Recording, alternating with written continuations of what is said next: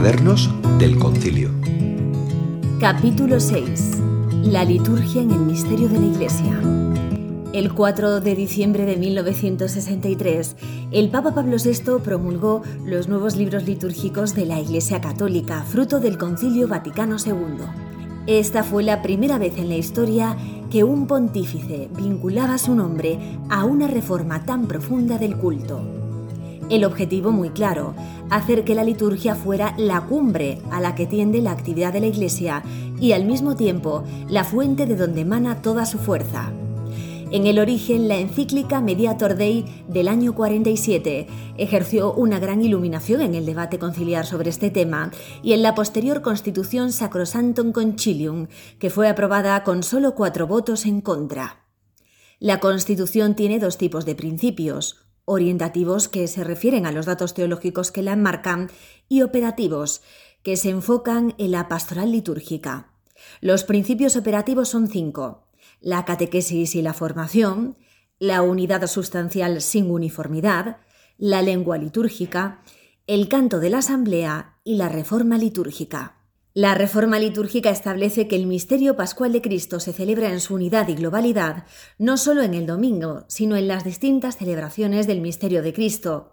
La reforma litúrgica establece que el misterio pascual de Cristo se celebra en su unidad y globalidad, no solo en el domingo y en las distintas celebraciones del misterio, sino también en la memoria de los santos e incluso en la liturgia de las horas, al igual que en los sacramentos, que tiene su centro en el bautismo y la Eucaristía.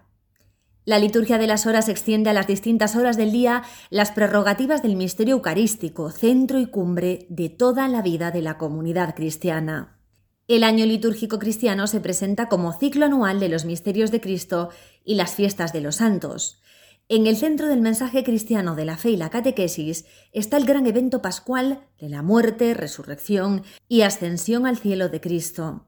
En la Pascua se revela al mismo tiempo la naturaleza de Dios amor que se da para hacer partícipes de sus riquezas a todas las criaturas y se descubre que el Cristo muerto y resucitado es el centro de convergencia al que conduce toda la historia salvífica precedente. Un aspecto relevante en la reforma litúrgica es la relación entre la Sagrada Escritura y la liturgia cristiana, que siempre ha sido considerada como especial. La liturgia es considerada el lugar y momento privilegiado para el anuncio y la lectura de esa escritura, especialmente con el canto de los salmos y la proclamación de la palabra de Dios en la Eucaristía. La liturgia cristiana se convierte en una forma de culto en el que la palabra de Dios es un componente esencial y la liturgia se presenta como la realización del anuncio de la escritura. Otro aspecto destacado en la reforma conciliar es la relación entre la liturgia y los ejercicios piadosos. La distinción entre culto interior y culto exterior es connatural a la idea de culto. La distinción entre culto privado y culto oficial también es importante. El concilio no resolvió el dualismo, sino que más bien lo acentuó. Reconoció a los ejercicios piadosos una dignidad especial y sostuvo que parecen emanar de la propia liturgia. Esto declara una vez más que en la Iglesia coexisten dos formas de culto, una ordenada por la autoridad jerárquica y otra que surge del pueblo.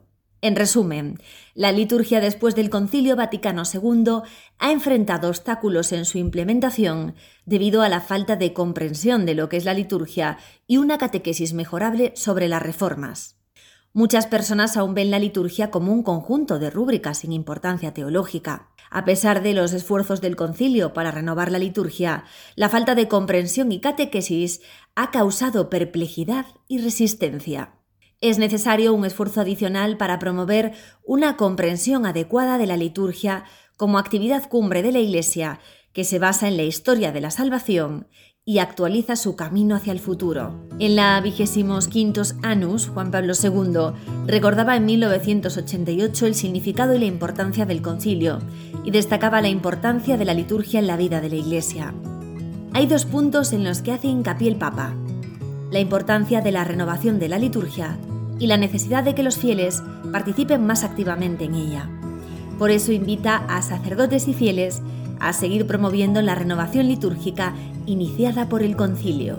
Tenemos que seguir profundizando en su comprensión y también en su vivencia. Cuadernos del Concilio.